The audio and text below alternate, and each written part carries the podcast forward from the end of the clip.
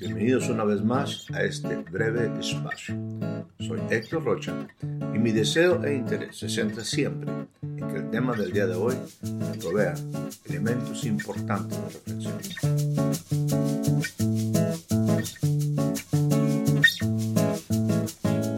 Y por ser los dedos de los pies en parte de hierro y en parte de barro, de barro cocido, el reino será en parte fuerte y en parte frágil. Así como viste el hierro mezclado con barro, se mezclarán por medio de alianzas humanas, pero no se unirán con el otro, como el hierro no se mezcla con el barro.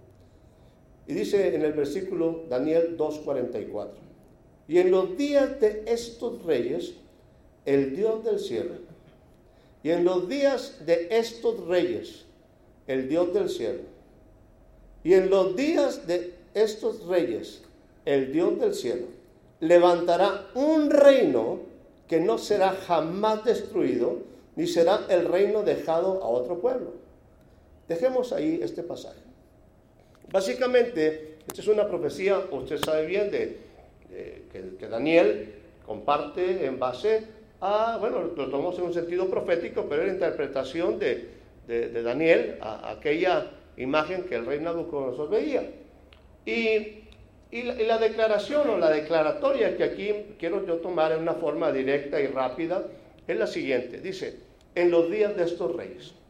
Diga conmigo, en los días de estos reyes. ¿A qué reyes se refería? Bueno, en este tiempo para Daniel está hablando de los tiempos del rey Nabucodonosor. Y si usted en algún momento puede ver la, la, estatua famosa a la cual hace referencia esta, este, este sueño que había tenido por ahí eh, Nabucodonosor, hablaba, habló de cuatro reinos, hablaba de cuatro imperios, cuatro imperios. El primero estaba precisamente el babilónico, ahí alrededor del reino asirio.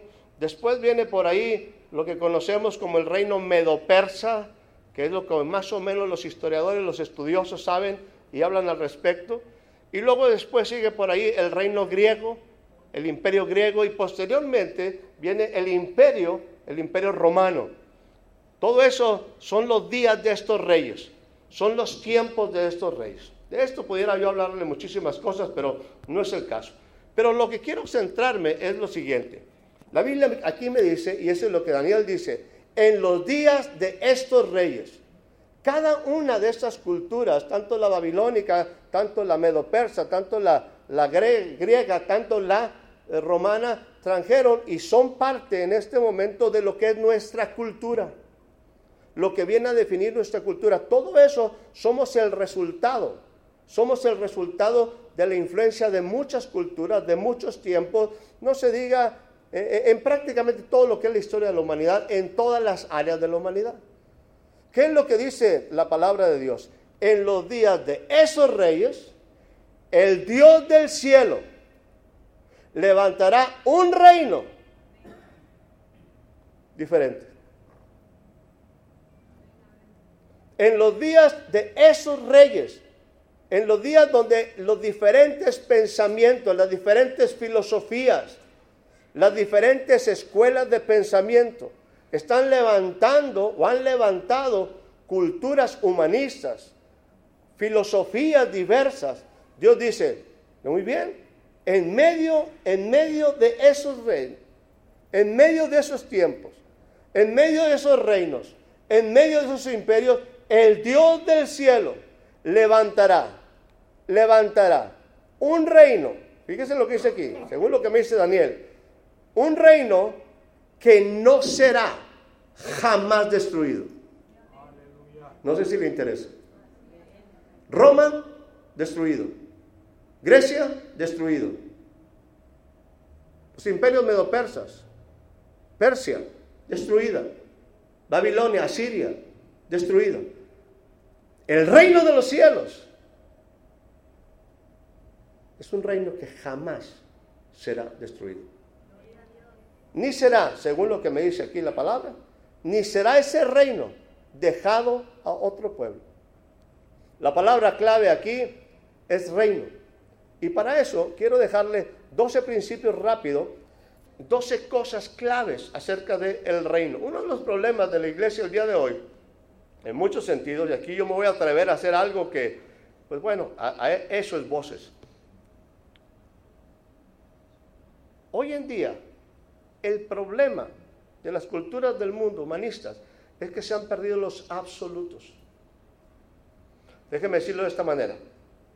La obediencia, que debería ser un absoluto, ya hoy, en día somos más o menos obedientes. Hoy mi obediencia es relativa. No soy tan desobediente como aquel. Nada más quiero dejarle un principio muy sencillo. Recuerde esto. Obediencia que es tardía es desobediencia. No sé si pasa eso en su casa. En la mía como que en algunos casos se, se complica de esta manera. Oye, hijo, hay que levantar tu cuarto, me refiero, hay que recoger tu cuarto. Sí, mamá, al ratito. Ay, qué obediente es mi hijito. No, no. Obediencia es inmediata.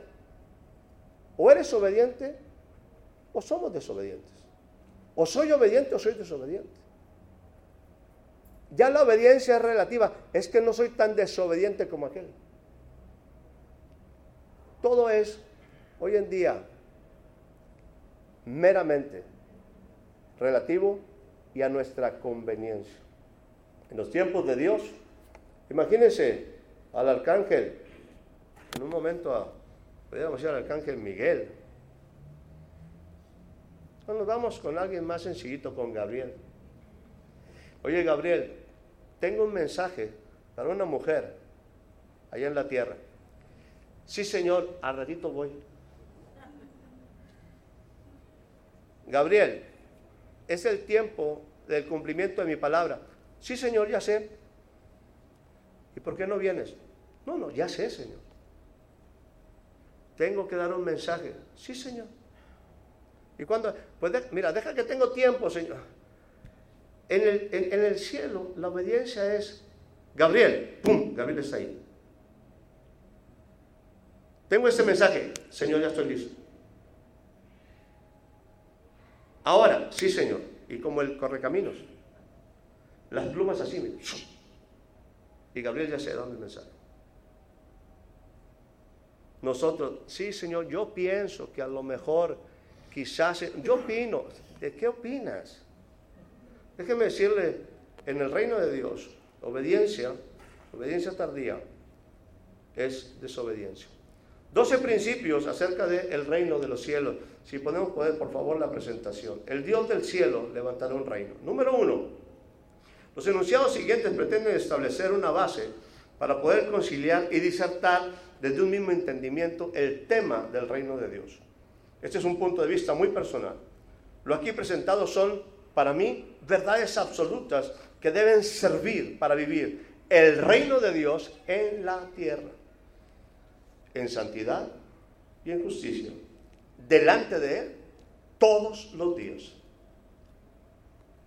Cada una de esas cosas tiene una base bíblica, no voy a entrar en ello, simplemente he dejado estos enunciados. Número uno, el reino de Dios como primer principio, el reino de Dios y su justicia no es algo ilusorio, es un sistema vigente en plena operación. Si la fe es el resultado de una convicción profunda en la conclusión, debemos creer que el reino de los cielos se ha acercado y está entre nosotros. Dos, la salvación y nuestra justificación son también una realidad vigente. El sacrificio fue acepto y el acta de los decretos ha sido anulada. La expresión consumado es ha satisfecho todos los requerimientos y en el reino de los cielos se ha cerrado esa página para siempre, abriendo una nueva dispensación de gracia.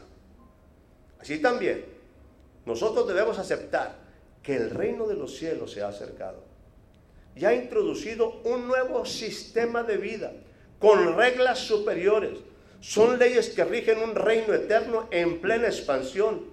Recordemos que lo dilatado de tal gobierno y su paz no tienen límite. Tres, se deben cumplir toda justicia. Tres, se debe cumplir toda justicia. Hagamos algunas preguntas de reflexión. ¿Por qué Jesús, el justo, expresa la conveniencia de cumplir toda justicia? ¿Por qué necesitaba realizar algo más? ¿No era suficiente ser justo? Simplemente diré, en la vida del justo, por naturaleza, se debe cumplir toda justicia.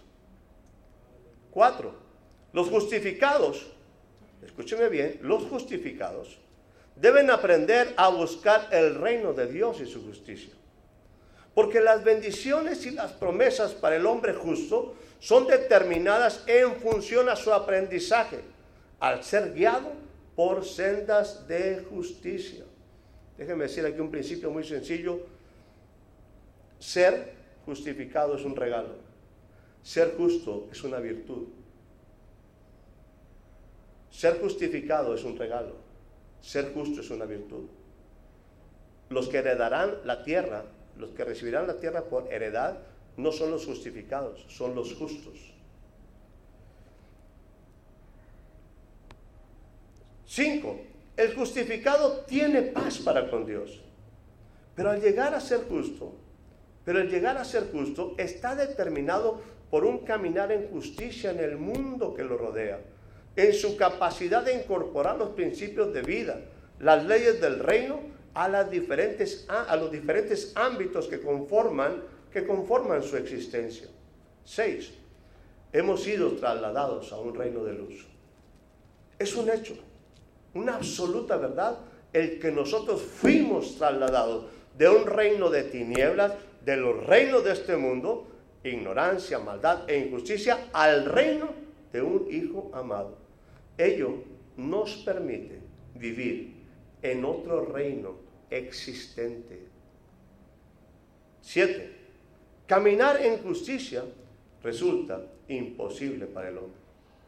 Estamos acostumbrados a hacer el mal y vivimos rodeados de maldad.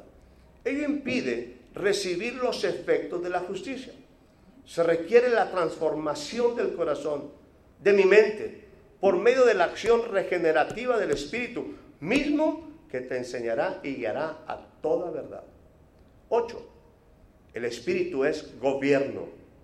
El Espíritu se constituye en la provisión de Dios para ayudarnos a caminar en justicia. El Espíritu nos protege de decisiones incorrectas e injustas. Esto lo realiza por medio de su instrucción directa. El espíritu es gobierno. El espíritu, cuando hemos aprendido a relacionarnos con él, no solo nos guía, también nos impide como gobernador hacer algo o movernos fuera de propósito. Por otra parte, el discernimiento, su sabiduría, su instrucción, nos ayuda al aportar información y considerar aspectos que en otras condiciones poseerían desapercibidas con las consecuencias propias de tales omisiones. 9. El hombre debe volver a su origen divino. Un nuevo hombre, justo, es necesario. Y a este hombre regenerado se le requiere para producir un ambiente que, un ambiente que manifieste las verdades del nuevo reino. Tal labor la realizará bajo el gobierno del justo y su espíritu, por medio en medio, perdón, un reino de oscuridad, hostil e incompatible. 10. El reino de los cielos es un reino de luz. No está fuera del mundo. Opera dentro de un reino de tinieblas, un sistema opuesto al cielo. El justo, sin embargo, no pide al Padre que sus discípulos sean quitados del mundo, del mundo secular y sus problemas. El justo solo ruega al Padre que estos hombres y mujeres sean guardados del mal, que sean creyentes de sólidas convicciones, santificados en la verdad, con la capacidad de cambiar los sistemas arcaicos de pensamiento. 11. La recompensa del justo está en caminar en justicia. El justo recibe literalmente un regalo de vida. y los temores de condenación y muerte paralizantes y destructores son desterrados totalmente. Esta es una verdad absoluta. Esta realidad es la base de una nueva vida, por lo que el hombre justo no debe quedarse inmóvil, con los brazos cruzados, solo esperando las grandes promesas. Ellas son solo consecuencia de aplicar las leyes, las leyes del reino. Y 12. El justo verá la bondad de su Dios. Los justos no reciben los beneficios del sistema injusto, sino directamente del trono de justicia. Libres del sistema injusto, son ahora parte activa y reciben la asignación de salir al mundo. En el mundo deben ser levadura, sal, luz resplandeciente a perpetuidad, andar por caminos preparados de antemano y restaurar lo que el hombre en su desobediencia perdió.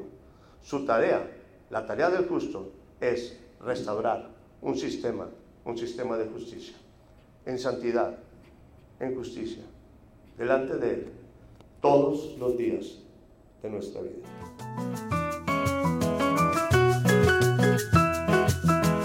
Muchas gracias por ser parte de este breve espacio. Hasta la próxima.